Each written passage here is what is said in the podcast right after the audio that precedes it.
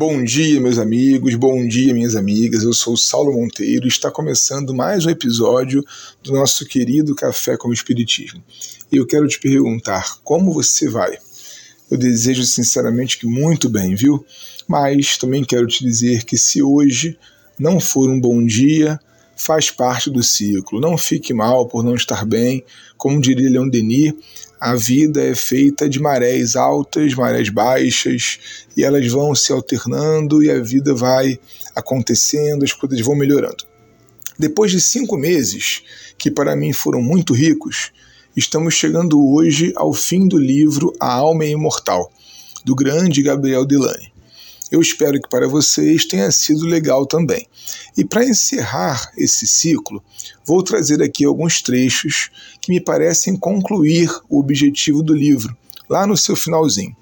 Eles marcam, a meu ver, o território dos ricos estudos sobre a alma humana, que, na perspectiva de Kardec, foi chamado de espiritismo experimental. Essa é uma área do conhecimento espírita ainda inexplorada que o século XXI nem descobriu nesse momento. Nos diz, a nível de encerramento, o nosso autor. Podemos, com efeito, nos convencer de que a alma humana não é, conforme julgam os materialistas, uma função do sistema nervoso, que ela é sim um ser dotado de existência independente do organismo e que se revela precisamente com todas as suas faculdades, sensitivas, inteligentes e voluntárias, quando o corpo físico se tornou inerte, insensível, aniquilado, morto. A alma humana não é também conforme afirmam alguns espiritualistas, uma entidade imaterial, um ser intangível. Ela possui um substrato material, porém formado de matéria especial, infinitamente mais sutil, cujo grau de rarefação ultrapassa de muito todos os gases conhecidos até hoje. E como, do ponto de vista espírita, nós temos chegado a essas conclusões? Foi sempre experimentalmente que se observou ter esse corpo da alma uma realidade física, pois que ele pode ser visto e não raro fotografado também, conforme o livro demonstrou várias vezes. Finalmente, a realidade física do desdobramento está inteiramente provada, como no caso da senhora Fay e o médium Ellington de cujo duplo a materialização se tornou irrecusável num molde de parafina. E aí, meu amigo, minha amiga, como nós vimos nessas últimas semanas, essa obra do clássico espírita Gabriel Delane teve por objetivo se debruçar sobre o perispírito, sua existência e funções. E a existência desse corpo espiritual, diz o autor, é conhecida de toda a antiguidade mas apenas vagas e incompletas noções se possuíam sobre a sua verdadeira natureza. Não temos a pretensão de afirmar que já se fez completa luz sobre o assunto, mas começamos a estabelecer melhor os termos do problema.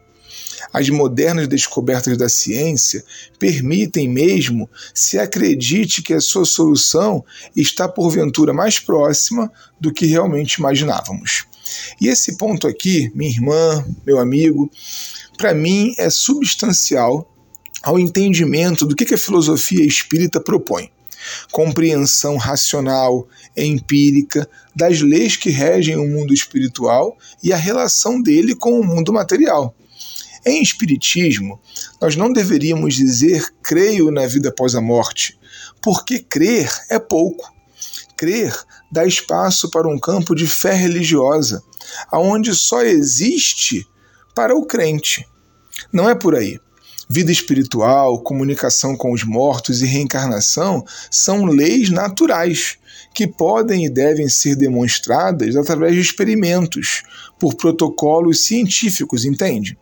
Acompanhando os Crookes, os Wallace, os Lodge, os Barrett, os Derrochat, que levantaram o véu da grande Isis, vão se revelando então em toda a sua grandeza as leis evolutivas que nos arrastam para destinos cada vez mais altos. Do mesmo modo que o planeta se elevou lentamente da matéria bruta à vida organizada para chegar à inteligência humana, também compreendemos que a nossa passagem por este mundo mais não é do que um degrau da eterna ascensão. Saberemos que somos chamados a desenvolver-nos sempre e que o nosso planeta apenas representa uma etapa da senda infinita. O infinito e a eternidade são domínios nossos Assim como certo é que não se pode destruir a energia, também, de certo, uma alma não pode ser aniquilada. Semeemos profusamente em todas as inteligências estas consoladoras verdades que nos rasgam maravilhosos horizontes do futuro. Mostrem que existe para todos os seres uma igualdade absoluta de origem e de destino e veremos efetuar-se a evolução espiritual e moral que há de acarretar o advento da era da regeneração humana pela prática da verdadeira fraternidade. O consolo espírita, então, minha gente, não é, portanto, um produto cego de crença que chegue somente para quem tiver sensibilidade religiosa para ver de um certo jeito e que tenha fé. O consolo espírita vem com a demonstração dos fatos tais quais são. Façamos a nossa parte para que o Espiritismo seja tudo aquilo que ele pode vir a ser. Um forte abraço e até o próximo Café com Espiritismo com livro novo. Um abraço.